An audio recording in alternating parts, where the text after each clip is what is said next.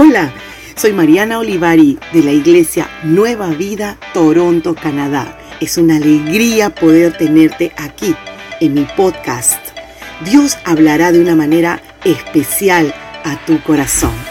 No olvides inscribirte. Dios te bendiga.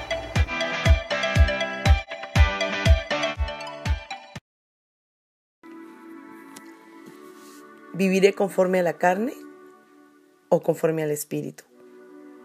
¿Cómo he de vivir este día? ¿Qué dices? Hola, ¿cómo estás? Te saluda Mariana. Y empezando con estas dos preguntas muy puntuales.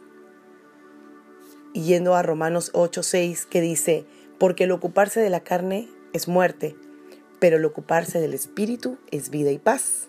Otras versiones nos dan una amplitud más de este mensaje y dice, y preocuparse por seguir las inclinaciones de la naturaleza débil lleva a la muerte pero preocuparse por las cosas del Espíritu lleva a la vida y a la paz. Interesante.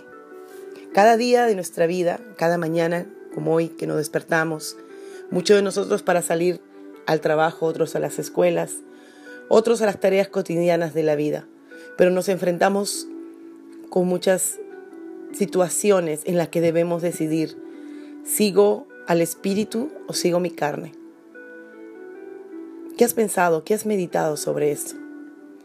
Tú sabes que la palabra de Dios dice que todo lo que todo lo que como seguimos a la carne, a la naturaleza pecaminosa, al viejo hombre, eso trae muerte. Y no necesariamente una muerte natural, una muerte física, está hablando de una muerte espiritual. Cada vez que nosotros seguimos al lo que es la naturaleza pecaminosa, lo que es la carne, y ya lo hemos, lo hemos comentado en, otros mensajes. Entonces estamos muriendo espiritual, estamos alejándonos de la voluntad de Dios, estamos siendo rebeldes. Pero qué maravilloso es cuando decidimos y decimos, voy a seguir lo que me dirige el Espíritu Santo, voy a seguir la voluntad de Dios. ¿Sabes qué pasa? Comienza un nuevo amanecer delante de nuestros ojos comienza a llegar la paz a tu corazón.